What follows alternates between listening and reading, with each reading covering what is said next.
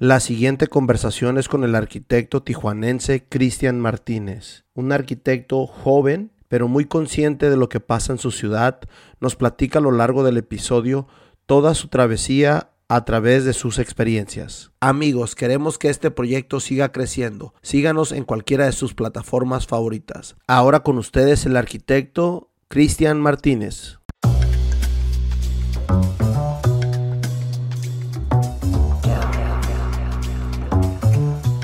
Vámonos. Uh, Cristian, pues muchas gracias por aceptar la invitación. Bienvenido a Tijuana Experience. ¿Cómo estás? Al contrario, Francisco, muchas gracias. Muy bien, muy bien. ¿Y Ya tenemos un, un ratiacito ahorita, ¿qué? ¿10 minutos, 15 minutos? Sí, ahí cotorreando. Muchas gracias por, por, el espacio y por la invitación. Muy halagado. No, al contrario. Este, ¿Cómo empiezas con esto de la arquitectura? Pues fíjate que es interesante, pero yo tenía como muy claro que iba a ser arquitecto desde, desde muy morro. Se me hace algo medio extraño, la neta. No creo que mucha raza lo piense.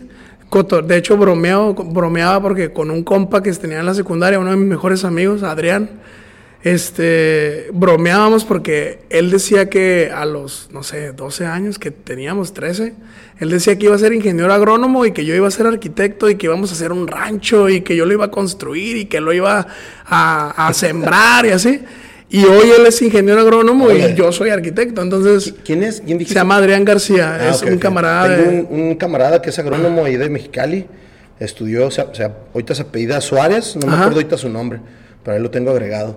Simón. Ah, yo, yo tengo ese caso más o menos, ¿eh? yo desde la primaria, por medio de mi papá, mi papá estudiaba carpintería y era carpintero, pero también hacíamos construcción. Ok. Entonces, este, que será 8 o 9 años. Yo también, lo, descubriste. Ya, ya sabía yo que, qué iba a hacer. Sí, no, estuvo, estuvo así y, este...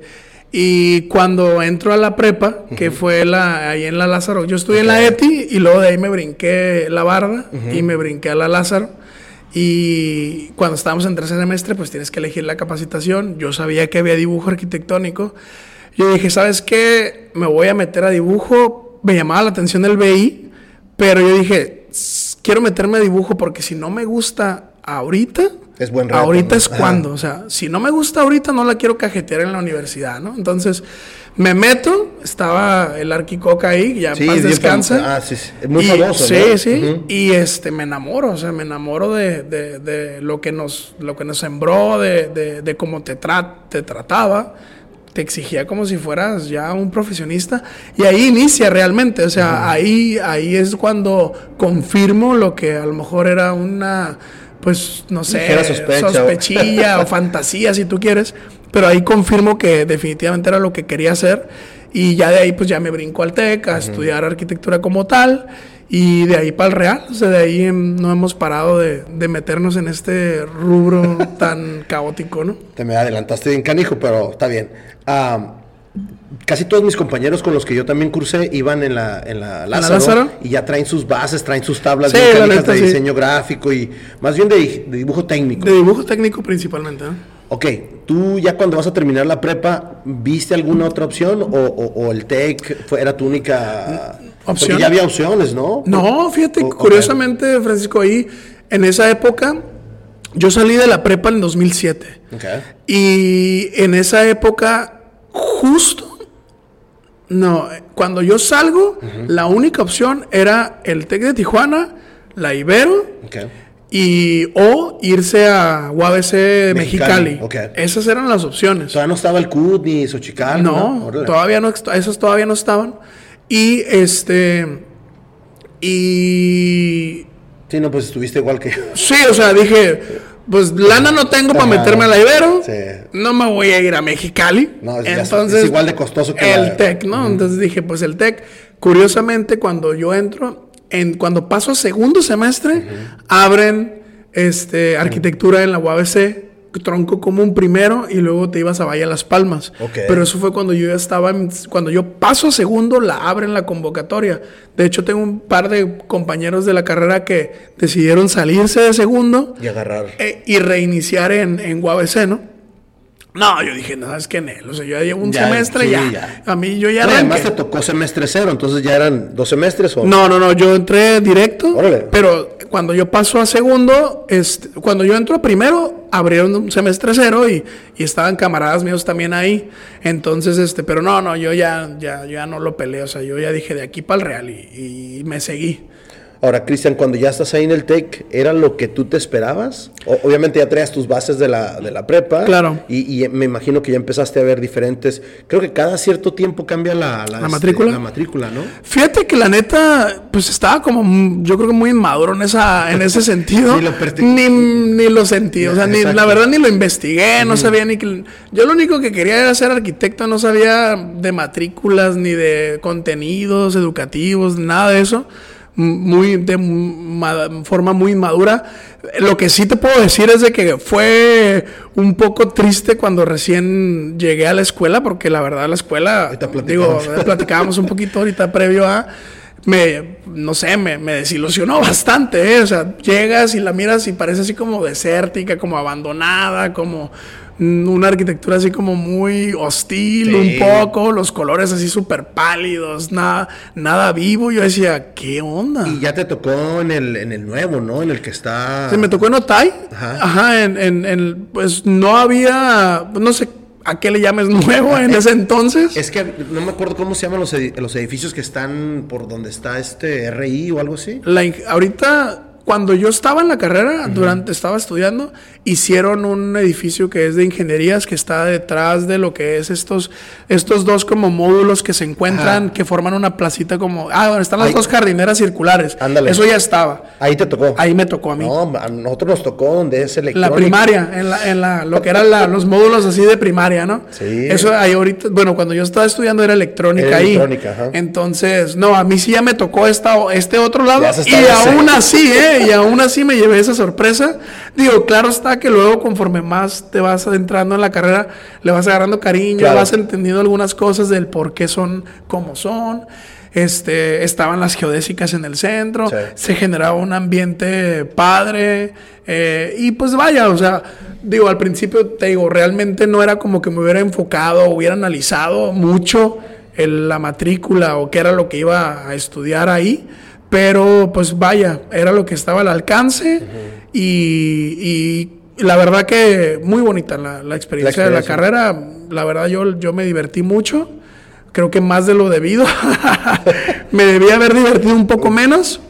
Pero este, pero padre, la verdad, muy padre. Una, vez que ya terminas tu, tu, este, tu carrera, ¿ya tenías algún plan? ¿Tenías algún, por lo regular se hacen las prácticas profesionales? ¿Ya tenías algún este, trabajo, una oferta de trabajo? ¿O ahí en el TEC te la ofrecieron o qué onda? No, fíjate que eh, realmente cuando yo tuve, ahorita te platicaba un poquito previo a, yo empecé a construir ah. cuando iba como en cuarto, quinto semestre gracias a que una tía confió en mí, me dijo, mijo, este, tengo un proyectito ahí, una casita, una remodelación de una fachada de mi casa, ya le sabes, y empecé a raíz de, ese proyecto.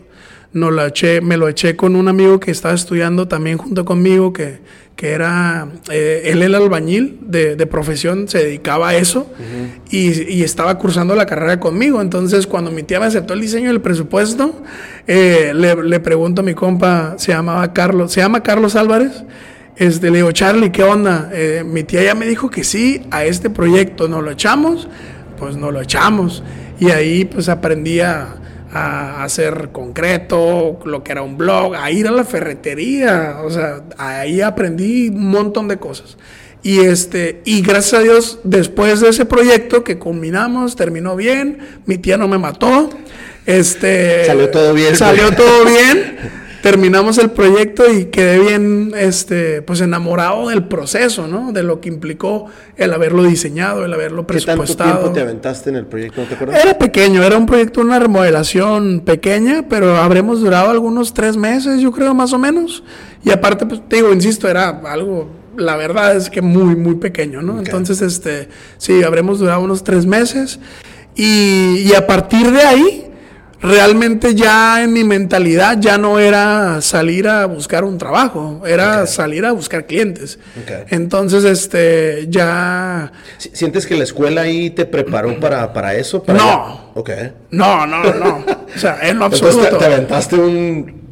Yo no entiendo cómo lo hice, ¿eh? francamente no entiendo cómo es que me aventé, o sea, una incertidumbre pues mundial, porque sí, Em, lamentablemente, y creo que no es algo del TEC, no es algo de, particular de la carrera de arquitectura, yo creo que es algo que, lamentablemente la academia en general en México, la, escuela en México, em, pues no te prepara para la vida real, o sea, te prepara en términos teóricos, y, te diré, este, en términos... tengo sospechas. Sí, tengo mis sospechas de que tampoco hay tanto, pero, pero creo que es la parte académica, teórica, se enfoca demasiado y en la parte práctica mm, se pierde totalmente, ¿no? Entonces sí, contestando tu pregunta, no, para nada.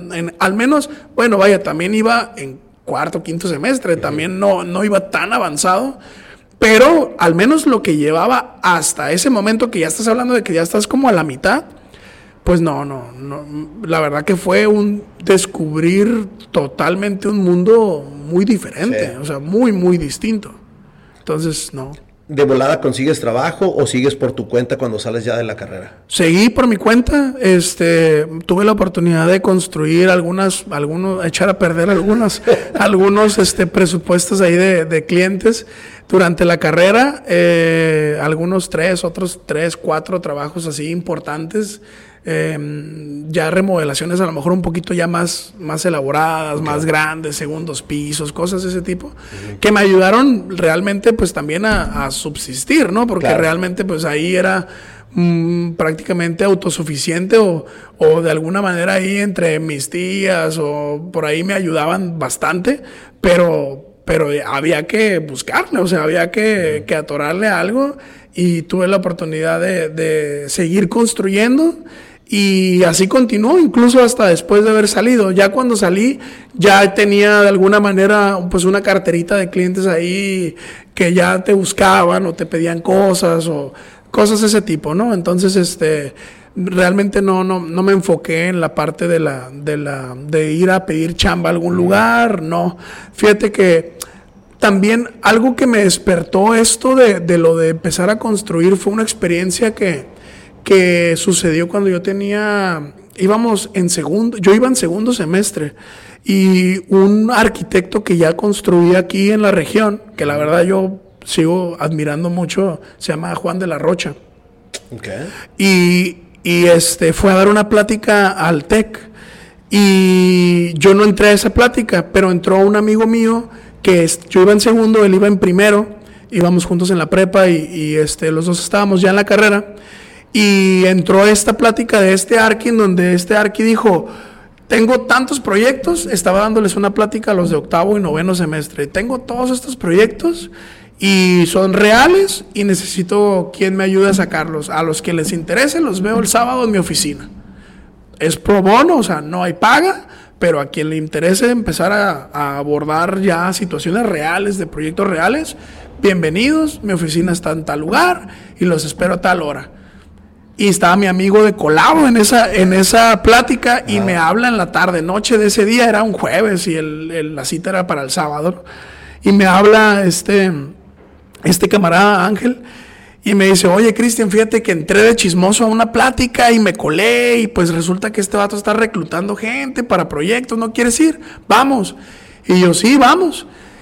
Y pues para no hacértela muy larga, fui el sábado, me reclutaron en un equipo y de pronto ya estaba en un equipo con gente de octavo, de noveno semestre, en proyectos reales, que la verdad pues me hicieron pues, despertar, o sea. Ahí estabas cursando otro semestre. Estaba eh, viendo cosas que no tenía que estar viendo un vato, de, un morro de, segundo, semestre. Entonces eh, aprendí a modelar en como en cinco días, cosa que nosotros en ese momento, pues todavía las láminas a mano y cosas de ese tipo, ¿no? Entonces, este, esa experiencia me, me despertó esa inquietud Y ya cuando maduré un poquito más, fue que aparecen estas oportunidades de empezar a construir, ¿no? Pero creo que esa experiencia en lo particular de, de inviscuirme un poquito en lo que es la vida real afuera, me hizo como, como despertar un poco de que, oye, esto que estamos viviendo aquí no es 100% real, ¿no? O sea, hay algo aquí que no, como que no cuadra con lo que está sucediendo afuera porque lo veíamos en cada entrega, ¿no? Porque este vato, aunque no nos estaba pagando, pues nos exigía como, como si nos estuviera pagando. Que, que tiene sus dos sentidos, ¿no? Ahorita que lo, que lo comentas, ¿no? Yo la primera vez que escuché a alguien así fue de un arquitecto muy famoso que hace Eric Owen Moss en, Los Ángeles. Claro, claro. Él, hacía eso. Ok. Eh, de hecho, él supuestamente, no me, no me consta, ¿eh? ¿eh? sí vi dos, tres ejemplos de proyectos. Él dejaba las tareas de, de, un cliente que llegaba. Y él decía... En su clase, en su clase. Y entonces ponía el proyecto y se los ponía casi casi a concursar. Ok. Entonces los, los, estudiantes hacían sus proyectos y él los llevaba con el cliente. es, hasta cierto punto claro, es, algo parecido. Algo parecido. Sí, es algo parecido. Y fíjate que la verdad fue una super experiencia, ¿eh? o sea, como, la estoy escuchando. Y aparte, la verdad, eh, yo he tenido un, no sé, ¿no? Algunos, algunas personas que siento que han influenciado o, en mi mentalidad o en mi manera de, diseñar o en mi metodología de diseño. Y él es uno de ellos. ¿eh? Cuando, cuando pasé por ese proceso creativo de desarrollar una idea, un concepto, llevarlo y materializarlo a un proyecto arquitectónico y después de eso ver la viabilidad del proyecto. O sea, ese, ese proceso, la verdad que fue espectacular. O sea, a partir de ahí tuve, creo yo, una especie como de despertar, ¿no? En, en, en, cómo plantear o cómo abordar un proyecto o un problema de, de arquitectura. Entonces estuvo interesante. Fíjate que ahorita que mencionas arquitectura, obviamente ya cuando sales ya eres el, arquitecto, ¿no? ya, ya. ¿Cómo percibe Cristian lo que es arquitectura en ese entonces y cómo la percibe ahorita? Es algo, a lo mejor va a ser complejo, ya, ya me, más o menos eh, platicamos un poquito, pero me gustaría escuchar que... Claro, no, no, no. Digo, es una de mis pasiones, ¿no? La arquitectura es algo que me apasiona, que me encanta y a mí me gusta partir de una idea que es muy básica y que ha ido cambiando desde ahorita que me lo que me lo mencionas de el, el Cristian que salió de la carrera pues yo creo que no lo tenía tan claro. Yo creo que creo que lo tenía en aquel entonces para mí arquitectura yo creo que era ah, no sé si para bien o para mal, siempre me ha gustado mucho leer arquitectura, o sea, revistas de arquitectura, eh, reportajes de arquitectura, cosas de ese tipo. Y en aquel entonces me acuerdo que lo, lo poquito que había era Arkin, este, lo que salía en Arkin, pues era como, wow, ¿no? Este, Architectural eh, Record, ¿qué más había? Architectural Digest, o sea, cosas de ese tipo. Y pues, tío, por viaje salían los Pritzkers de ese momento, ¿no? Este, Frank Gehry, que por cierto tengo una experiencia con Frank Gehry que me, me pude tomar una foto, una foto con él en el Concert Hall de Los Ángeles. Con el, con el Frank Gehry. Y este, y en ese entonces, cuando recién salí, para mí eso era arquitectura, ¿no? Era como salir de la frontera, o sea, brincar fronteras y que los edificios que crearas brincaran esas fronteras, ¿no? Que, que, se escuchara a nivel internacional. O sea, para mí eso era arquitectura. Si no llegabas a ese nivel o si no, este, pues no era, ¿no? Entonces, de una forma tal vez muy madura o, o tal vez muy idealista, no lo sé y pues ha ido, ha ido simplificándose, creo yo. Hoy me gusta, me gusta partir de un concepto tan complejo como lo que es la arquitectura, de algo tan sencillo que, que me gusta definirla como una necesidad primaria del ser humano. La arquitectura creo yo que es algo tan básico como comer, como tomar agua, porque surgió hace, no sé, millones de años cuando, cuando a un ser humano tuvo la necesidad de cubrirse de, las impetudes del clima, de, un, este, no sé, este, dientes de sable que se lo quería comer. Entonces ahí inicia, desde mi punto de vista, inicia en el momento que, que, ya por definición quisiera decir lo que es como una extensión, la arquitectura es como una extensión de la mente del ser humano para como herramienta para transformar el espacio que lo rodea. O sea, para mí eso es pero siempre parte o inicia de una necesidad humana. Ese es mi punto de vista, ¿no? Y creo que está ahí es algo muy sencillo, es algo muy básico, una necesidad humana primordial. Hasta hoy. Hasta el día de hoy. Que puedes profundizar y, y, entrar en una complejidad que, que, no va a acabar jamás. O sea, porque es un concepto como una. Es, es un concepto muy disonante, ¿no? Como de opuestos. Tan sencillo como una necesidad básica del ser humano, como tan complejo como, como cualquier cosa que pudieras abstraer y, o sea, algo hoy por hoy con la inteligencia artificial y todas esas cosas, puede ser algo abstractísimo. Entonces, pero me gusta partir de lo, de lo básico, una necesidad humana primordial. Tuvimos una materia, me imagino que tuviste tú también la materia de teoría de la arquitectura, que es lo que te da las bases, el concepto del que hablabas. Trata Cristian cuando sale y hasta el día de hoy de aplicar su teoría de arquitectura en, cualquier proyecto? Sí, siempre, sin duda. Eh, siempre, bueno, no sé si siempre, pero me considero una persona que le gusta la practicidad. Entonces, sí, la, teoría de la arquitectura es algo que, me encanta, es algo que, siempre eh, busco o más bien todos los proyectos parten de una idea. Cualquiera, ¿no? Este, de algo tal vez muy simple como...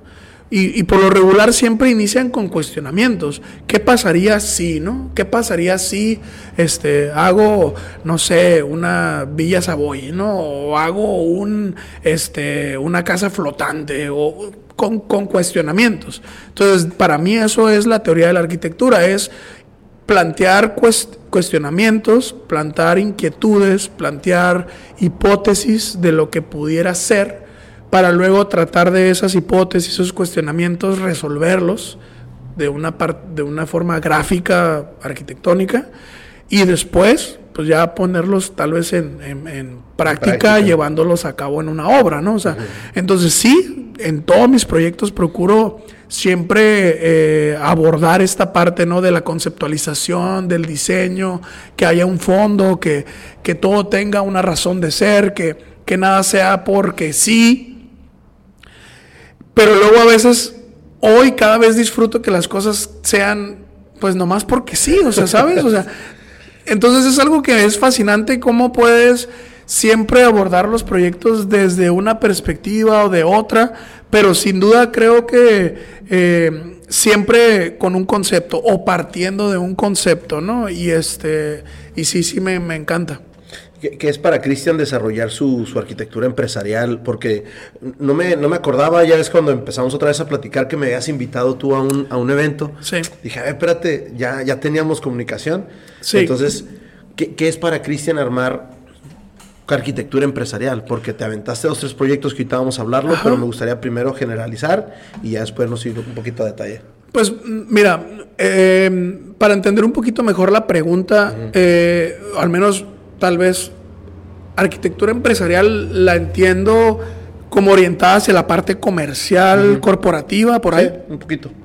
Entonces, eh, partiendo de, la, de mi definición de arquitectura, que para mí es siempre parte de una necesidad humana, de una necesidad básica, ¿no? Humana. Eh, creo que no puedes deslindarte independientemente del rubro del, o del nicho que como arquitecto, como profesionista estés brindando el servicio, en este caso, por ejemplo, arquitectura empresarial, nunca puedes deslindarte de esta, de esta definición como, como principal, ¿no? De la necesidad. Entonces, partiendo de eso, pues la arquitectura empresarial la, englobaría en, en que ahora tal vez no estás buscando una necesidad de un individuo o de una familia o de una persona, sino tal vez de una institución. Entonces, pues pone sobre la mesa pues, los valores, los principios, las estrategias, necesidades específicas de la institución para pues proponer una, una solución, una, algo que, busque suplir esa parte, ¿no? Entonces yo entendería que la arquitectura empresarial, pues es esa. Y, en cómo la vivo, cómo la llevo a cabo, eh, pues vaya, o sea, a mí me gusta siempre ser, yo me defino a mí como una persona muy curiosa, entonces eh, siempre voy a estar como experimentando, entonces si tú me pones a mí sobre la mesa una necesidad específica de cualquier cosa, tal vez, oye, en, un corporativo es muy común pensar en los empleados, ¿no? Oye, pues un comedor de empleados. Ok, pero ¿y qué con el comedor de empleados? O sea, pues, ¿por qué no pensamos en un comedor de empleados que, no sé, este, tenga las, que las sillas parezca que floten? ¿Me explico? Entonces, sí, empiezan diferentes. Ya empiezas a, como a experimentar en cómo podría ser o ya, ya en lo particular, ¿no? De, de, cada necesidad o problemática que la institución te presente. Pero en general así, ¿eh? O sea, yo la definiría como, como esa necesidad básica de las personas ahora orientada al rubro, que en este caso pues sería una institución. Recuerdo uno de los posts y, también creo que en, en, Building Tijuana, obviamente ya te he estado leyendo y siguiendo, ¿no? Eh, hablas de, un proyecto en particular que es Distrito Playas. Ok, ok. Entrando en playas, te vas derechito, no hablas al, al paseo playas, te vas paseo... Ensenada. Ensenada. ¿Qué onda con ese proyecto? Platícanos un poco. Fíjate que... Eh, Porque duró muchísimos años ese terreno ahí, ¿no? Ajá, sí. Sí, sí, sí. De hecho, es un terreno, es un, no, el terreno no es de nosotros. Eh, mm, obviamente, conforme vamos generando este proyectos, obra, y vamos haciéndonos de un pequeño como patrimonio, pues decimos, bueno, tú sabes, ¿no? El tema eh, de la construcción, de la arquitectura, del diseño, pues es bien voluble. Es de hecho la actividad que la primerita que en las crisis económicas se viene abajo, el tema de la construcción. Entonces, pensando en un poquito el tema de la diversificación, o sea, de no depender siempre de pues que tengamos clientes o que haya quien quiera construir o quien quiera que le diseñe su casa.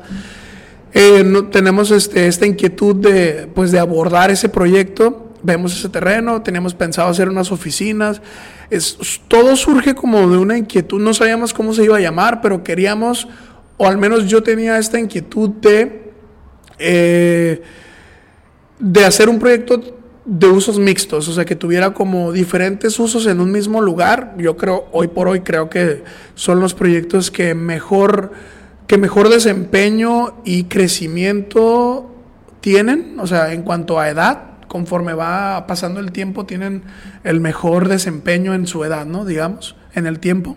Entonces yo tenía esa inquietud de hacer algo así. Y se juntaron las ganancias de dos, tres proyectos y decidimos invertirlos en esto, ¿no?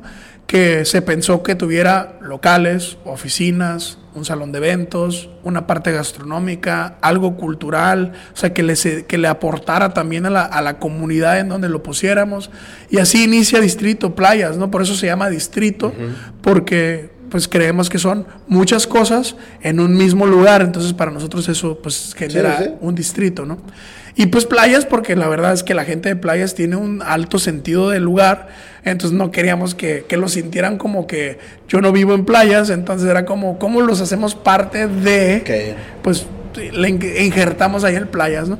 Entonces así inicia, así es como comienza, lo construimos y pues ahí está ahorita. ¿Tú, lo diseñas? Lo diseñamos, nosotros rentamos el terreno, lo diseñamos, lo construimos y así se desarrolló y ahorita pues ahí anda, ahí anda, este, son locales comerciales, un salón de eventos. La parte gastronómica no se concluyó, esa parte quedó como pendiente, pero, pero eso es como, ese era el concepto de, de distrito, ¿no? Tener muchas cosas en un mismo lugar. Estuve viendo los renders los comienzos y ya lo como está ahorita y está muy, o sea, casi no tiene cambios. No, no, de hecho. Eso está bien.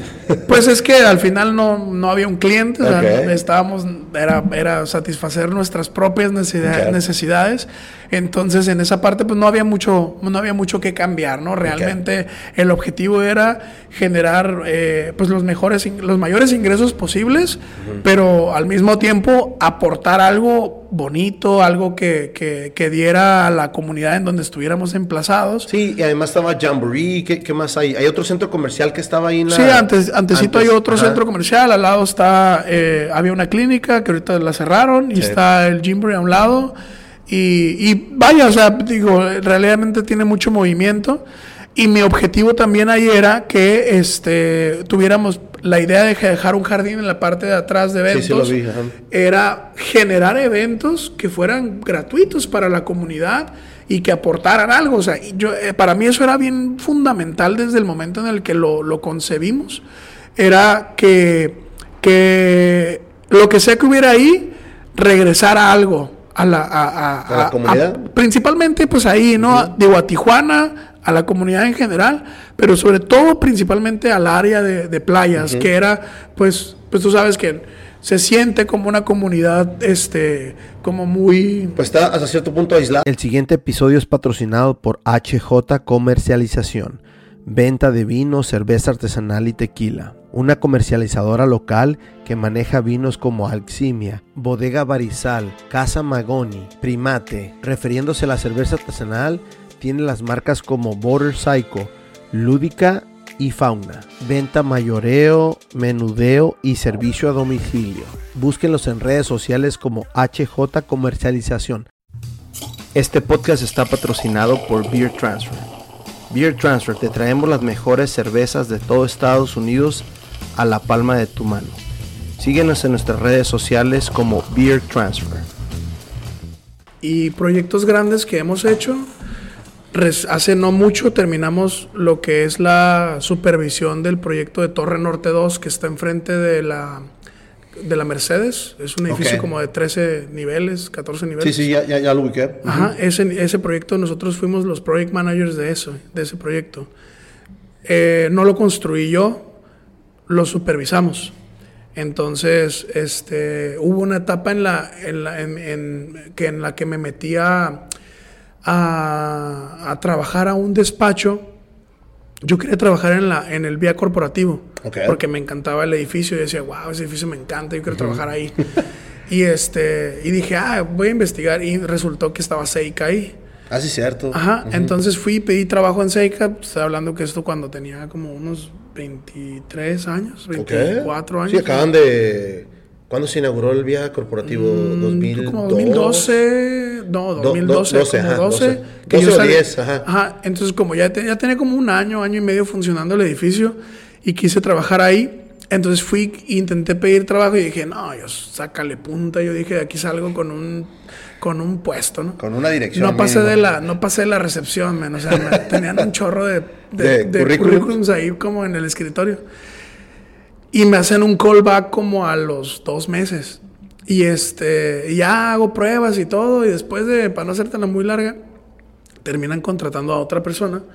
Pero como al mes de eso, este, me hablan, no, me, ajá, me hablan de un despacho de unos ingenieros, hoy amigos míos, que este, que les habían dado mis datos de los de Seika Ok. y que necesitaban a alguien con mi perfil, que si me interesaba un trabajo. Entonces entro a trabajar ahí, les ayudo con un modelo en Revit de ahí de como, no sé, duró tres meses. Y cuando terminamos, eh, la ingeniera que me había contratado me dice, oye Cristian, fíjate que yo estaba construyendo por mi cuenta en ese momento, ¿no? Se me acaba una obra, me contratan ellos y como a los tres meses me dice la, la ingeniera esta, me dice, Oye, fíjate que mi socio anda buscando un asistente para un proyecto en el que va a entrar este, a trabajar. Es un proyecto de aerogeneradores acá en La Rumorosa. Ok. Y, este, y yo, "Bueno, aerogeneradores, yo, pues, ¿qué es eso? no? O sea, sonaba raro, interesante. Y pues está buscando un asistente, pero es un proyecto a largo plazo, es un proyecto que va a durar como tres años y, este, y pues ocupa un asistente, él va a ser gerente de calidad del proyecto.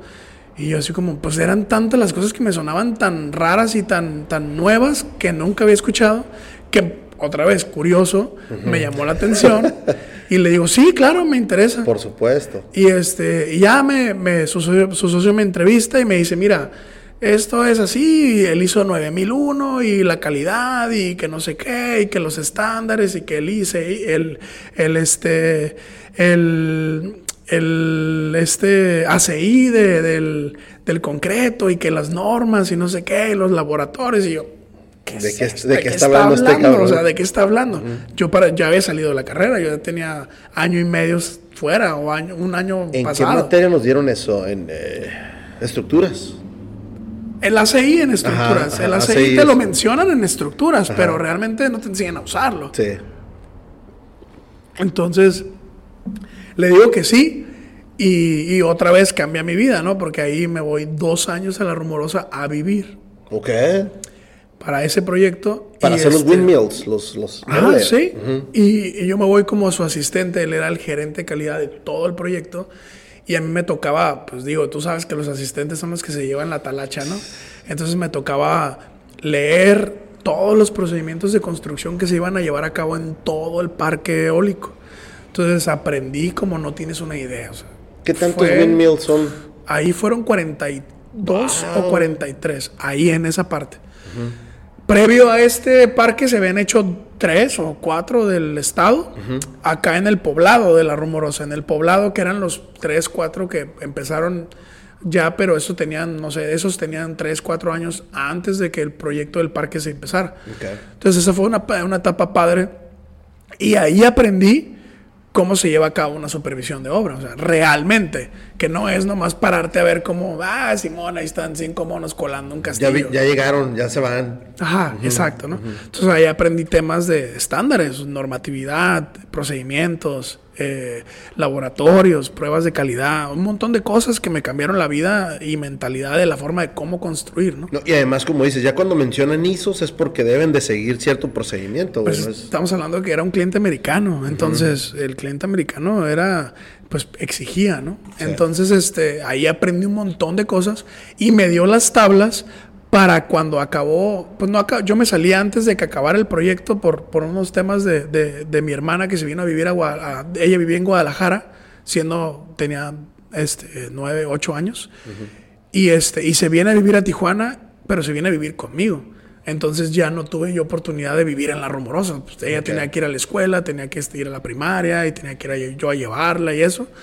Y eso me obliga a mí a, a mudarme otra vez a Tijuana. Ellos me dan la oportunidad de... No, yo iba a renunciar y me dicen, no, no renuncies, este, ven una vez a la semana nada más y trabaja desde allá. Ibas adelantado al COVID, cabrón. Algo así, sí, te lo juro Sí, que ¿no? fue el primer home office. O sea, fue- eso fue un home office. Pues estoy hablando que esto fue 2014, por ahí, como 14, 15. Yo creo. Mm. Es que ciertas, ciertas posiciones sí se, sí se, se prestaban sí se para eso. ajá. Y este, y, y vaya, o sea, mm, ahí aprendí. Entonces, eso me dio las tablas para luego abordar la arquitectura o, o- o- o mi profesión desde esa otra parte, ¿no? Entonces nos aventamos la supervisión de, esa, de ese edificio de 13, de 13 pisos, 12, 13 pisos, este, ahí en, el- en la zona Río. Y, y pues hacíamos el project manager, haz de cuenta, o sea, alguien más diseñó, el mismo que diseñó construyó y nosotros lo supervisábamos. Nos asegurábamos de que todo estuviera en orden, de que hubieran las pruebas necesarias, de que todo estuviera en los estándares correctos. Y, y ¿El ahí proyecto está. era gringo o...? El de aquí no, no. Este de aquí era, es un despacho de aquí de Tijuana y lo diseñó y lo construyeron ellos mismos. Y nos aventamos toda esa, esa chamba de supervisión y, y nos hemos aventado varios trabajos así de, de- de ya lo que es una supervisión de calidad, ¿no? Y, de, y ya lo hemos complementado con otras cosas, safety, este, Ah, quali- eh, quality assurance, quality control, cosas ya un poquito ya más sofisticadas que hoy ya son una realidad en México, o sea, ya, pero hablándote en 2014, 15, eso era, Era algo luxury, bas- ¿no? era bastante raro, era Ajá. bastante raro. Sí. Entonces, este, digo, realmente eso, esa, esa supervisión la acabamos hace como dos años, dos años y medio, y después de ahí varias supervisiones de parques industriales, y ahorita donde te digo que estamos. Órale, órale. Tú me contactas por Emprendete. Ajá. ¿Qué onda? Platícanos un poquito. Se me hizo interesante ya cuando me mandaste, pero no me acuerdo qué tenía. Fíjate Algo, que- Un compromiso tenía, no me acuerdo Ajá. qué onda. Emprendete es uno de estos eventos que queríamos hacer en Distrito Playas, ahí este, que, que diera a la comunidad. A raíz de, de el proyecto de distrito, precisamente, pues me entra mucha inquietud de, de lo que son los negocios, ¿no? O sea, aprender a, a lo que son los negocios fuera de nuestro nicho de la profesión de, pues ahora sí que de, de- de- de ladrillos y bloques, ¿no? Sí. Entonces eh, empiezo a estudiar mucho de eso, a leer mucho, a escuchar mucho y empieza a despertar en mí un, gusto por, por- por la parte empresarial, a, a- a prepararme más ¿no? en ese sentido. Y este, me doy cuenta pues de que no hay un ecosistema pues, de emprendimiento para la gente que está empezando el negocio. O sea, por lo sí. regular aquí, en nuestra cultura mexicana o en nuestra cultura tijuanense, eh, pues te avientas como el borras, men. O sea, te avientas así sin saber. Yo lo hice, yo mismo lo hice. Sobre la marcha. Era, exacto, o sea, yo mismo era el testigo fiel porque lo hice así, o sea, sin saber lo que me iba a costar, lo que iba a implicar, las pruebas que me iba a, este, a tener por delante. Y se me ocurre hacer, oye, pues qué tal si le puedo, no sé, eh, ayudar a, a que un descalabro menos a alguien entonces vamos haciendo un evento que, que, este, que apoye esta parte. Y se me ocurre hacer Emprendete en el 2022, creo. creo fue Emprendete 2022. Y, este, y pues vaya, fue eso. Tratar de, de generar eh, eh, conceptos, teoría, un poquito más de información para la gente que tenía negocios, que tuviera un poquito más de armas para, para pues sobrevivir, ¿no? O sea, digo, hay estadísticas en la parte de los negocios de que de cada 10 negocios que se abren, 7 truenan antes de los primeros 3 años. Entonces es algo brutal. ¿Por qué? O sea, ¿por qué truenan tantos negocios? todo el tipo de inversión que le, que le ponen, o sea, hay, algo raro en ese tipo de, de, funcionamiento o de estadística, ¿no? Porque al final de cuentas, eh, sí deberíamos estar auxiliados por alguien que ya tiene su metodología y... Entonces, ¿cómo te va? ¿Cómo, cómo te va en ese proyecto? Bien, digo, realmente fue un, un evento de una sola ocasión, o sea, ya no lo hemos vuelto a hacer, no hay otra, no hay una edición nueva. Invité a amigos, empresarios este, de la región que nos vinieran y nos platicaran exactamente eso, ¿no? ¿Cómo le hiciste? Gente que ya tiene un poquito de, de, de historia en su negocio de qué, qué, te llevó a tomar ciertas decisiones, en qué te basaste para decir que sí a esto, o en qué te basaste para decir que no a esto otro, o cómo, cómo llevas ahorita el tema de tu marketing o de tu, de tu negocio, de cómo te cosas. Son, es, un, es un mundo. Entonces, básicamente eso era, er, era, era fomentar la parte de, de la cultura educativa de, de los negocios en, en la zona, en la región, y nos fue muy bien, estuvo muy padre, fue un evento ahí te quería invitar a ti por, por este proyecto, por, por el Tijuana Experience, porque yo quería que nos platicaras cómo inicia, eh, es lo mismo, o sea, cómo inicia, cómo tomas la decisión de, de aventarte a esto, que hoy por hoy, en ese momento, pues no eran los podcasts así que tú digas, puta, era, o sea, estamos hablando, no hace tanto, pero hubo un boom. Entonces, este, básicamente, hoy esta es la, novedad, ¿no? Los negocios digitales, ¿no? Lo que genera a lo mejor el contenido digital, eh, la parte de, todo lo que se, ve en redes. Entonces, era como mi enfoque de invitarte, digo, no, lástima que no pudiste estar, pero, pero ese era como el objetivo, ¿no? Escuchar pues, lo que estaban haciendo la gente y por qué lo estaban haciendo. Qué fregón. Sí, estaba muy padre. Estuvo, muy padre. Hay que armar algo entonces. Sí, hay que armar algo. Sí, claro.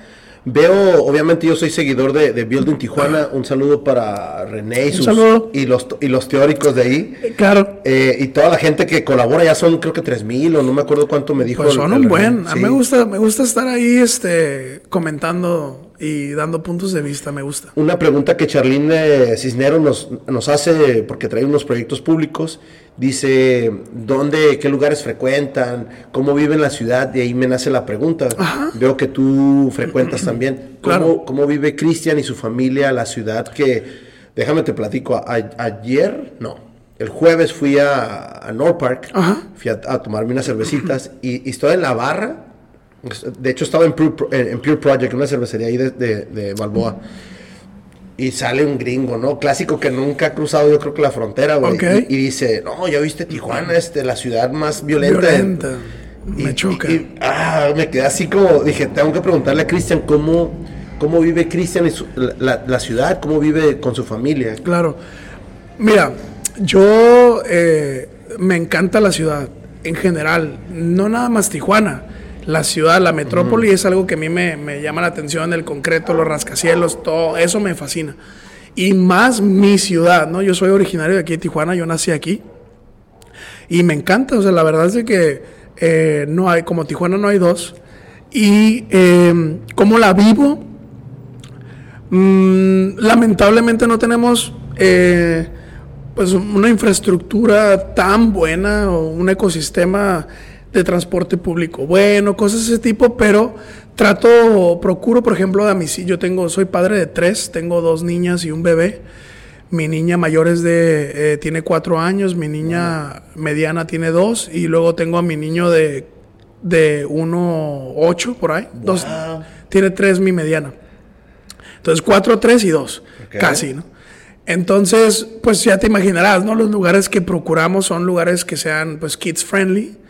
Y me encanta llevarlas en la medida de lo posible a, museos, ¿no? O sea, recurro al, al Secut muy, muy comúnmente. Trato de ir, pues ahora sí que por lo menos, no sé, una o dos veces cada dos meses, por ahí, con la intención de que ellas, pues, descubran y vivan, ¿no? Lo que hay. Eh, de salir, pues, nos gusta pues visitar eh, lugares que sean eh, de comida que Tú sabes que el tema gastronómico en Tijuana es uh. espectacular. O sea, francamente es, la verdad, una meca del tema gastronómico. Es diversidad. Lo más feo de salir de Tijuana es extrañar su comida. O sea, francamente comes aquí de una forma espectacular. Entonces, eh, también eso, o sea, me nos gusta como conocer nuevos lugares, qué en la parte gastronómica, qué nuevo se está haciendo. Entonces sí somos así como medios cazadores de, nuevas experiencias, ¿no? Y en general eso, me encantaría, por ejemplo, caminarla más. es algo que me, que me, encantaría, pero la verdad es, es, que es complicado, es difícil. Este, no, no hace mucho que, o sea, yo recurro al transporte público bastante frecuente, sobre todo en los últimos, no sé, yo creo que 12 meses. Pero es brutal, ¿eh? O sea, yo no sé si tú te has subido a un taxi últimamente de los del rojo, o sea, es una experiencia caótica, horrible, ¿eh? Francamente horrible. Antes Digo, cuando yo era estudiante, no sé si a ti te tocó, pero supongo que las guayinas. no, pero era lo mejor, güey. Era lo mejor. te subías en la parte de atrás y era comodísimo. Ibas yo me dormía. Yo nomás le decía al chofer, ¿sabes qué? Me bajas ahí en el tech y, ahí, güey. O sea. Canijo, ahorita te sientan En, en la llanta, can. O sea, horrible, fatal. De hecho, mi última experiencia, y por eso casi, la verdad, no uso transporte público. Claro. Eh, es porque tuve una experiencia en, en Otay. No me acuerdo por qué tuve que ir a Otay pues cuando me dejan, cruzo la frontera de, de, de, Otaya a Tijuana, pues tengo que agarrar un, transporte para el centro. Entonces me subo a una calafia y no estoy tan chaparro ni tan alto, pero me meten a la calafia y me ponen en medio de un banquito, güey. Entonces no cabía. Es horrible. no, no, no, cabía, güey. Yo creo que manejamos dos cuadras, güey. Cuando se me empezó a entumir una pierna y la estiro, no, ¿sabes qué? Bájame. Bájame. Claro. Me cobra todavía dos cuadras, me cobró, dije, eh, sobres, paga. Ahí está. Pero dije, no. Es que es fatal. Entonces te digo, quisiera poderla vivir más todavía. Eh, eh, la realidad es de que, por ejemplo, hace no mucho tuve, me quedé sin carro, tuve que llevarlo al servicio, no me acuerdo qué, y tuve que trasladarme. Entonces dije, no, no, voy a caminar, ¿no? Antes lo hacía, porque ahorita no lo haré y caminé en la, en la, zona centro y la verdad es que es espectacular, o sea, el vivir la, la, cotidianidad diaria de lo que es la ciudad es algo fascinante, ver el flujo de la gente, eh, ver el pequeño caos que se, que se genera. Cuando tú no tienes prisa, es algo muy padre, o sea, es algo muy bonito. Sí, cuando traes prisa ya. Cuando tú ya traes prisa, ya valiste, ¿no? Pero cuando tú estás así tranquilo y ves y logras visualizar la ciudad como lo que es, o sea, lo que ha cambiado. En esa oportunidad, en ese recorrido que tuve, que te digo, no fue hace mucho, hace, ¿qué será? Un año y medio, dos. Este, recorrí que como de la calle séptima a la tercera, por toda la, creo que era la Constitución. Y y vi cómo había cambiado mucho, o sea, había cambiado de mi época de estudiante, que era cuando yo cuando yo tenía que tenía que usar el transporte público y es fascinante, o sea, ver, oye, esto es nuevo, oye, esto cambió y esta tiendita ya no existe. Y eso a mí se me hace extraordinario, me encanta. Entonces, procuro hacerlo, no, hoy ya no tanto, digo, por esta situación de que la verdad es que no se presta, pero este, sí, es algo que, que me gusta mucho, vivirla, caminarla. ¿Cómo, ¿Cómo percibes ahora la ciudad vertical? Yo ahorita ando haciendo una, una tesis ya, ya por fin ya terminé todas mis materias de... Eso, eso, eso. ya no hace falta la tesis. Salud por la tesis. sí. Salud por la tesis. Eh,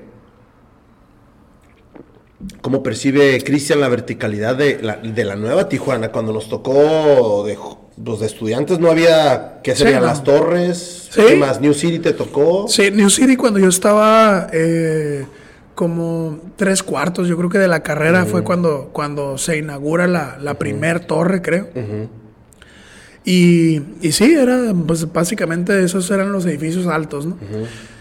¿Cómo la vivo hoy? A mí se me hace extraordinario. Vaya, eh, yo creo que todas las ciudades en general, son, las ciudades son como las personas, yo, desde mi punto de vista. Yo creo que las ciudades son como las personas y depende de la edad de la persona, en este caso depende de la edad de la ciudad, las problemáticas que presenta. Digo, no es lo mismo lo que los, las problemáticas que se me presentan a mí como padre de familia de tres niñas que las problemáticas que se le presentan a un joven de 18 años, ¿estás de acuerdo? Sí. Lo mismo con las ciudades. Las ciudades conforme van creciendo, conforme van madurando en su vida, eh, pues van presentando diferentes situaciones y creo que hoy pues la etapa en la que está atravesando Tijuana, pues es una etapa en la que deja de ser una ciudad tan joven uh -huh. y estamos ahorita, digamos que probablemente en sus 25 años, digamos, poniéndolo sobre, traslapándolo a una vida de un, de un ser humano, ¿no? Por así decirlo. Sí. Pues éramos unos niños o éramos unos adolescentes en ese momento, ¿no? Cuando sí. no había nada vertical. Ahorita ya es algo, creo que natural de toda la ciudad que pues el territorio se va se va estrechando, se va acabando y pues empiezas a voltear hacia lo, hacia lo alto, hacia lo vertical para tratar de hacerlas un poco más compactas. Además de que no queremos irnos a las periferias, ¿no?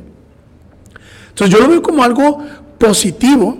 Lamentablemente creo que pues la particularidad de nuestra ciudad, yo recuerdo que en la primaria me tocó en alguna ocasión eh, exponer en una en un concurso de como de, de eh, declamación. Okay. Y el tema era el crecimiento demográfico de Tijuana. Okay. Lo recuerdo perfecto, tenía, no sé, ocho años.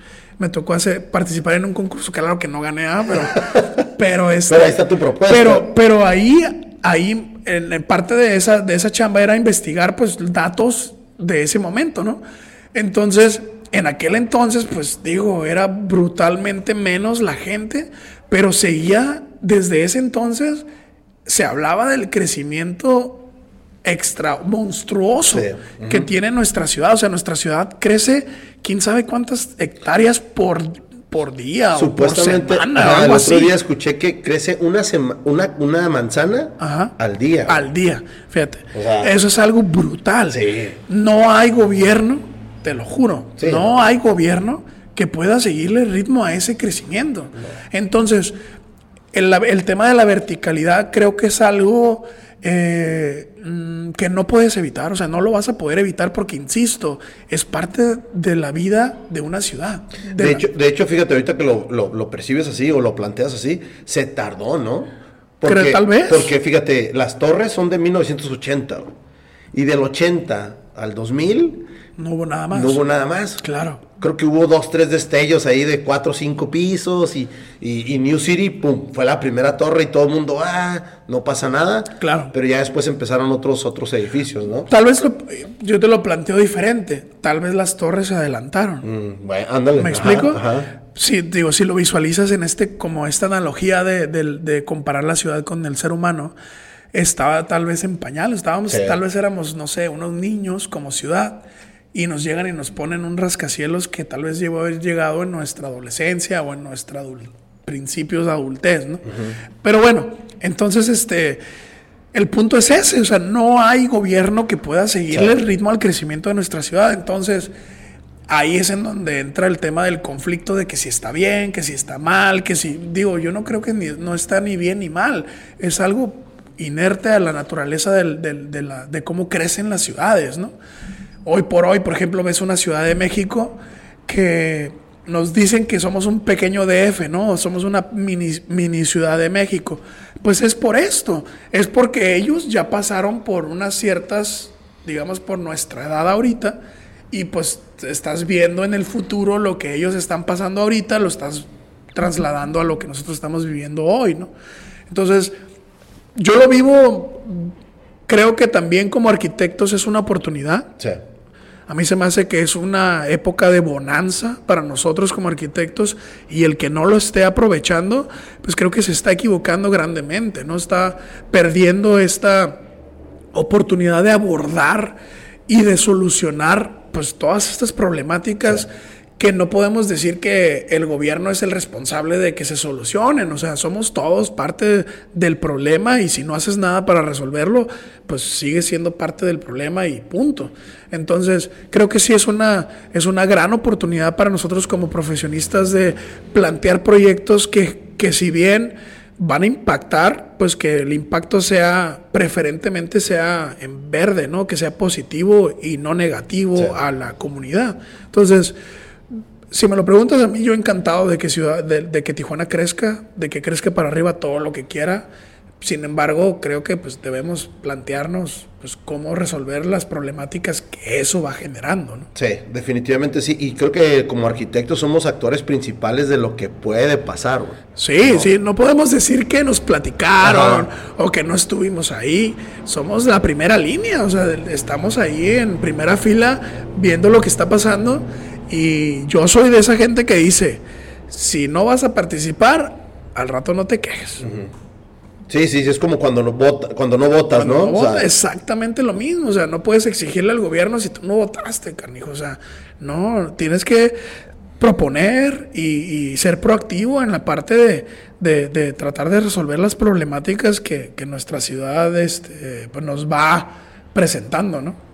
Fíjate que hace poco, bueno, no hace poco, no me acuerdo qué episodio es, pero tengo una maestra que siempre me, comentó, me dice, oye, cada arquitecto que tú tienes, hablan mucho de su trabajo, hablan eso y todo, pero nadie hace servicio a la comunidad.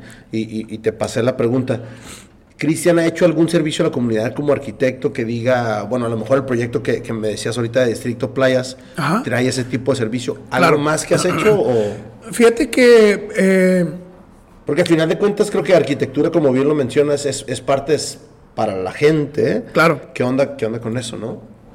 Fíjate que en la carrera, que me gusta en esa parte, creo que eh, nuestra alma mater del TEC, aquí de Tijuana, eh, sí le gusta mucho el de participar en ese tipo de proyectos comunitarios artísticos. Creo que se quedan en la parte artística, pero Ahí tuve la oportunidad de participar en dos proyectos. En uno de ellos fue eh, eh, para, para el diseño de lo que iba a ser una casa hogar para adultos mayores.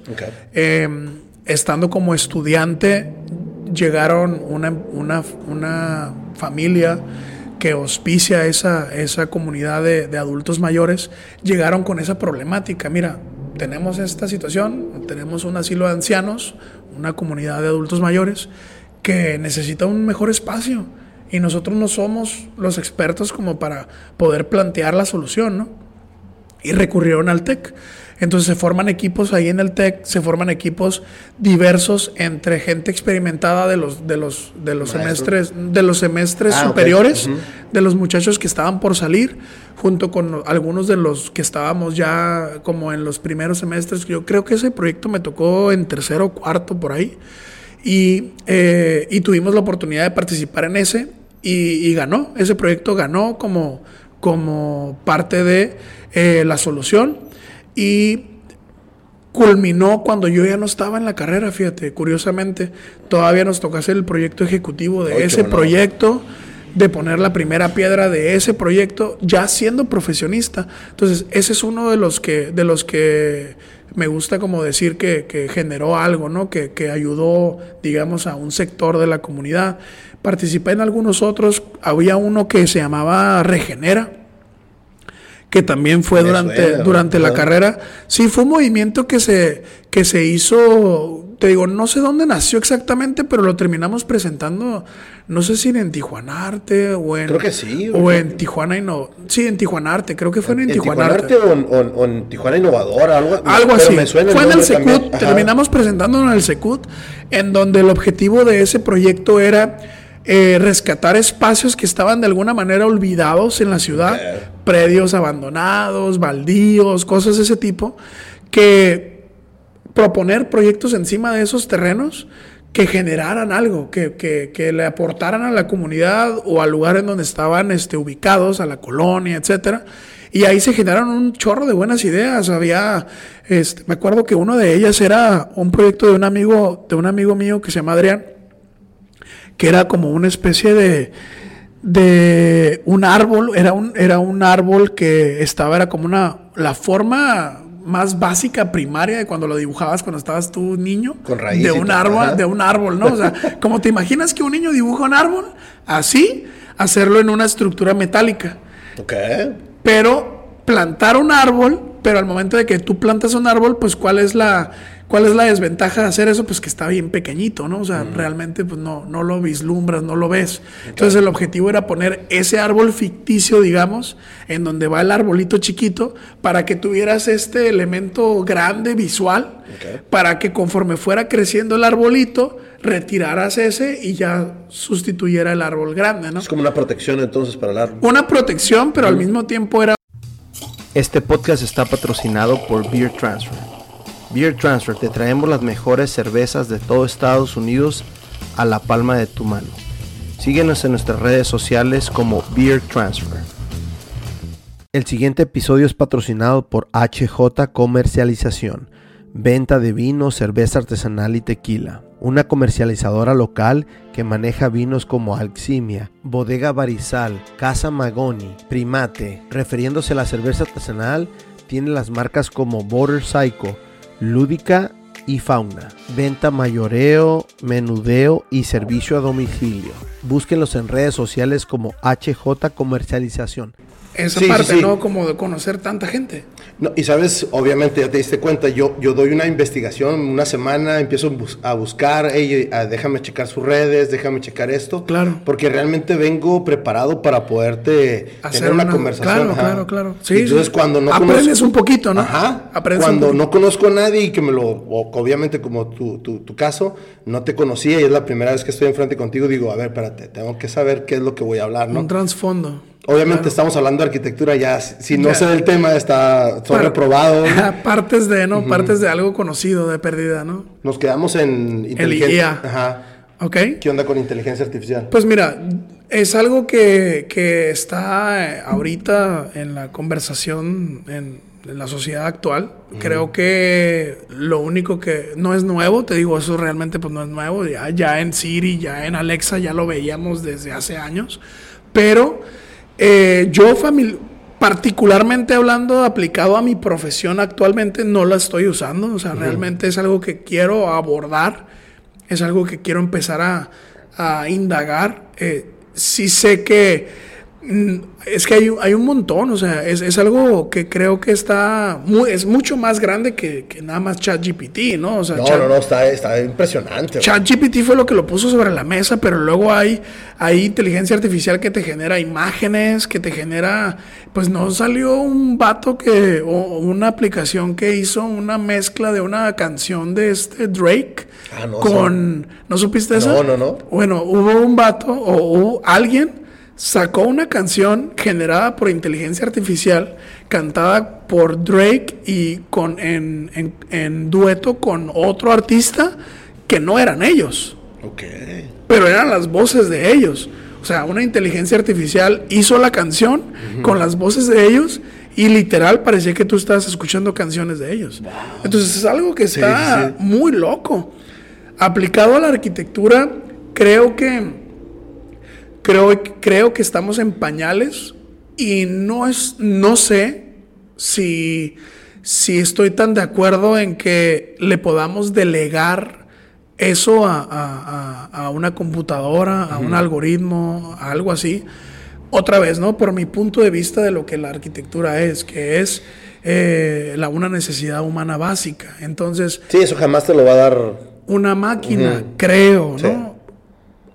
Por ejemplo, platicando con este amigo mercadólogo que te decía, él me decía que él lo está usando para, por ejemplo, hacer copies de post, ¿no? O sea, oye, ChatGPT, ¿cómo harías el copy de un post de, no sé, la venta de un terreno? Y ya, ¿no? Te generan automáticamente un, copy, ¿no? No quiero que sea un lenguaje un poquito más juvenil. Ah, ok, te genera uno nuevo. Pero, por ejemplo, trasladándolo a nuestra profesión, arquitectura, Tal vez podría decirle, oye, lo que sea, genérame un programa arquitectónico para una familia de un esposo, una esposa, dos hijos, y tal vez te va a arrojar algo y luego tú le digas, mm, no, quítame la sala o hazme la más chica, o no sé, ya estoy pensando en... ¿Podría ser un auxiliar? Sí, yo, también lo veo así, ¿eh? Podría ser un auxiliar. Un auxiliar. Sí pero no, no me veo yo delegando esa parte de pues responder a la necesidad de otro humano, ¿no? no yo, sé. yo tampoco lo he aplicado, pero próximamente sí lo voy a aplicar. Sí, sí. Sí, sí, pero lo, quiero usar como una herramienta auxiliar. Claro. Nada más así como, a ver, espérame, esta es mi, idea, voy a sacar la mejor idea que yo tengo. Ah, claro. Y voy a, voy a generar algo así como, a ver qué me genera y a ver, a ver si es cierto. Debe de haber alguna porque al final de cuentas tú le estás poniendo los datos. Claro, sí. Tú eres el que estás llenando la información. Sí, estaba escuchando el otro día en una entrevista de, no sé quién, que decía que eh, vamos a comenzar a ser ya no creadores, sino editores. Porque el que lo va a crear va a ser la máquina y nosotros simplemente vamos a editar lo que la máquina nos dé, ¿no? Se me hizo una, pues un poco triste, pero al mismo tiempo también creo que tiene mucha realidad. O sea, al final pues estás compitiendo contra una máquina que tiene la posibilidad de comparar N trillones de datos en segundos contra tú, que cuántos datos traes en tu cabeza en ese momento. Eso es lo que sí me sorprende. Que en segundos te, te funcione. Pues, claro, claro, y, tan acertadamente. Exacto. Digo, aplicado a nuestra profesión, creo que ahorita todavía estamos en una etapa muy temprana, muy no sé, no desde mi punto de vista, tal vez estoy equivocado, tal vez estamos, tú y yo a lo mejor estamos muy retrasados. Dijera mi amigo Cristóbal, estás bien atrasado, cabrón. tal vez sí, pero por ejemplo escuchaba por eh, el tema de la parte médica, ¿no? En la parte médica, la inteligencia artificial, eh, un, un, un, un, tipo chat GPT comparando una, no sé, este, mamografía, por ejemplo, ¿no? Para detección de cáncer, pues tienen su base de datos un millón doscientos cincuenta mil mamografías que está comparándolas contra cuántas pudo haber visto un radiólogo en su vida, ¿no? O sea, entonces, ¿cuál crees que va a ser más certero? Y eso es algo que te pone a pensar y dices, ¿quién me conviene que me diagnostique? ¿El, médico o la máquina? Entonces, está muy interesante, la verdad que es un tema que a mí me encanta. Eh, pero todavía no he encontrado la forma de poderlo aplicar a mi, a, rubro, ¿no? Vamos a estar en contacto y vamos a estar explorando. Claro, sí, sí, compárteme ahí lo que encuentres. ¿Qué, es para, para Cristian vivir y sobre todo desarrollarse como, como arquitecto aquí en Tijuana y San Diego? Fíjate que eh, tenemos una, una, comunidad, una región envidiable. este, creo que somos, estamos ubicados estratégicamente en, algo muy particular. Tenemos dos polos opuestos. Creo que es una gran oportunidad para, para, los dos lados, para tanto para el lado americano como para el lado, este, o bueno, estadounidense como para el lado mexicano aquí en Tijuana. Eh, pero creo que para nosotros los de Tijuana es una oportunidad todavía más grande. Son dos polos opuestos, somos dos economías muy diferentes, dos mentalidades muy distintas, pero que de alguna manera hemos aprendido a llevarnos bien. Digo, no, no, no es este, no es nada desconocido. México, pues es un país en desarrollo, en vías de desarrollo, y Estados Unidos es, tal vez, no sé si hoy ya no sea la primera potencia mundial, no lo sé, pero, pero está ahí, ¿no? Está ahí entre la primera y segunda potencia mundial. Entonces, pues es una vida de contrastes.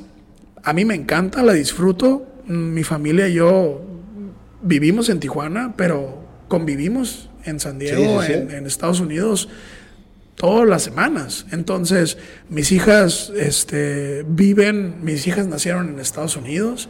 Entonces, cómo lo vivo, es algo para mí espectacular, es estupendo, me encanta, me encanta. Un privilegio, es un privilegio. Me encanta poder tener lo mejor de los dos mundos aquí en Tijuana o en México. Es aprender a rascarte con tus otras, con tus propias uñas.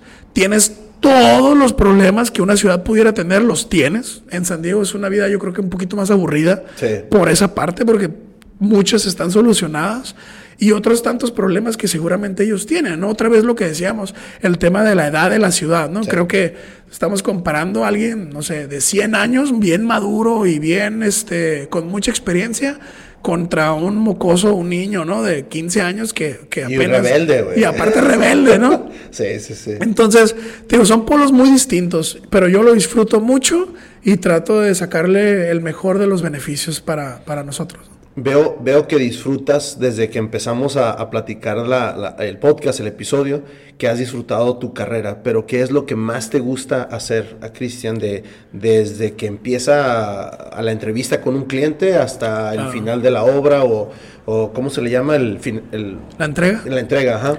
Fíjate que eh, lo que más me encanta, digo, mi pasión es el diseño. La verdad es que yo la parte que más disfruto es el, el tema de diseñar, el de plantearme cómo resolver la necesidad que se me está poniendo delante, ¿no? De, de- cualquier persona, ya sea de un cliente o mía propia, el de cómo llevar a cabo o materializar buscar eh, solucionar ese problema o solucionar esa necesidad y de alguna manera pues resolverla con, con algo material, porque al final pues nuestra profesión es eso, ¿no? Es, es una idea que se termina convirtiendo en algo físico y es algo que a mí me, me encanta.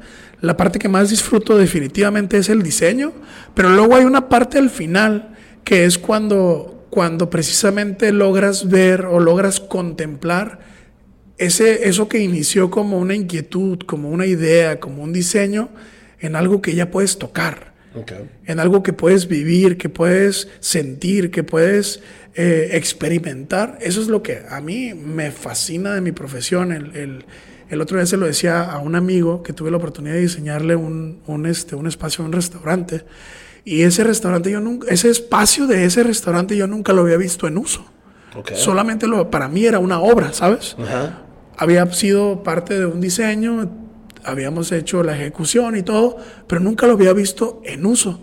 Y luego me invitó a, a ser parte de un, hay un club de vinos que, este, muy, muy padre, muy curada. Y, este, y lo vi en uso por primera vez y fue algo que me maravilló. Entonces es esta otra parte que después de, de agarrar lápiz y papel, que me fascina, esta última parte de ver cómo se usa un espacio que, que fue... Eh, Eso me, me puede encantar, ¿eh? Qué curada. Sí. Es, es más bien de todo el proceso, ¿no? También. O sea, Sí. La obra no me encanta tanto. ¿eh? tampoco, a mí tampoco me La obra no obra, me encanta tanto, Ah. es un monstruo este, grosero y maleducado, pero que pues es necesario, Sí. es, es, es necesario. Digo, Yo- sí la conozco y creo que tú también la conoces, Muy bien. pero dame, dame opciones y creo que es la última que voy a agarrar, ¿no? Sí, el proceso de la obra, este, digo, yo me considero que parte de mi, de mi expertise es de constructor. Y, y la verdad es de que no me gusta. No me gusta porque, porque es desgastante a morir. Te requiere demasiado tiempo, demasiada energía. Pero, pero es parte de. O sea, yo me di cuenta que si, que si yo no construía mis propios proyectos, mis propios diseños, mi- nadie más los iba a hacer. Exacto. Entonces, si yo quería poder llevar a cabo esas ideas, esas, esos, esos diseños, esos bosquejos a la vida real, pues los tenía que construir Y tenía que aprender a llevarlos a cabo. Entonces, creo que muchos de los tropezones que me he dado como profesionista, como arquitecto, han sido precisamente por, por, por esta parte de experimentar, por no saber pues, cómo voy a llevar, o sea, ya lo diseñé, pero ahora, ¿cómo lo llevo a cabo? ¿Cómo lo vuelvo realidad? No, pues déjame, lo intento por este lado y por este otro, y, y ahí se vuelve complejo, ¿no? Entonces, la obra es mi proceso menos favorito, pero, pero necesario. Entonces. Eh, a mucha gente no nos gusta dar consejos, Ajá. pero fuimos estudiantes, ya Claro. somos profesionistas y hay gente más grande que nosotros. ¿Qué le diría Cristian al arquitecto en general, ya sea al nuevo Al, que está ahorita practicando y al, y al, que ya está hasta cierto punto retirado. Interesante pregunta. este, fíjate que yo creo que iría mucho enfocado a, a que no dejen de crear y experimentar en el mismo, al mismo tiempo, que no dejen de crear y experimentar. Y crear, hablo de, de otra vez, ¿no? De esto que hemos venido platicando del proceso, de, desde una idea, pero no, que no la sueltes hasta que no la veas materializada, hasta que no la veas hecha, que no la puedas tocar, hasta que la puedas oler, hasta que la puedas vivir, caminar.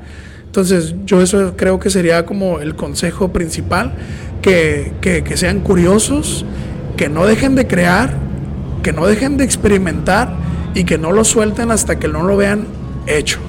Creo que ese sería el consejo que creo, les daría. Creo que hasta una idea, hacer la maqueta, ya es, ya es para mucha gente un win-win, ¿no? Claro. porque ahí donde te vas a dar cuenta que que a lo mejor estructuralmente no no daba ¿no? no daba no si no se si no se puede sostener en en, en foam board sí. no se va a sostener algo está en, raro ahí. sí no se va a sostener en concreto y varillas ¿eh? o sea de plano pero sí eh, básicamente por ahí va no Cristian, ¿algo más que quieras dejar en, tu episodio? Este, creo que vamos a estar empezando a hacer una, una, una buena relación. Eh, ¿Algo más? Pues nada, este, felicitarte Francisco por tu proyecto, por el Tijuana Experience. Este, soy escucha, soy mm. parte de los de esos miles de escuchas que, que, te, que te sintonizan. Y nada, felicitarte por este proyecto porque genera dinámica, genera debate, genera plática, conversación eh, de temas, de problemáticas, de, de, de, situaciones que se dan en nuestra región y, y creo que eso siempre es bueno. Entonces, nada, nada más felicitarte y agradecerte también. No, gracias, gracias a ti. Y ahorita, fíjate, ahorita mencionando eso que, acabas de decir, eh, tengo un episodio pendiente con varios arquitectos porque quiero hacer teóricos contra... Constructores. Eh, contra constructores o, practicantes, vamos diciéndolo así. Y creo que vas a estar ahí en esa mesa porque quiero hacer, quiero hacer, una mesa redonda. Debate. Eh, fíjate que, que, los debates que me ha tocado hasta cierto punto ver no han sido realmente debates. Ok pero, pero creo que sí podemos hacer uno. Claro. Creo que, creo que sí, creo que me va a tocar ser el mediador, eso va a ser muy interesante, pero, pero vamos a ver, a ver qué podemos hacer. Con rim y toda la cosa. aquí, está el, gimnasio, aquí, se puede armar algo. Cristian, muchas gracias. No, hombre, al contrario a ti. Sale pues, rápido. Vámonos.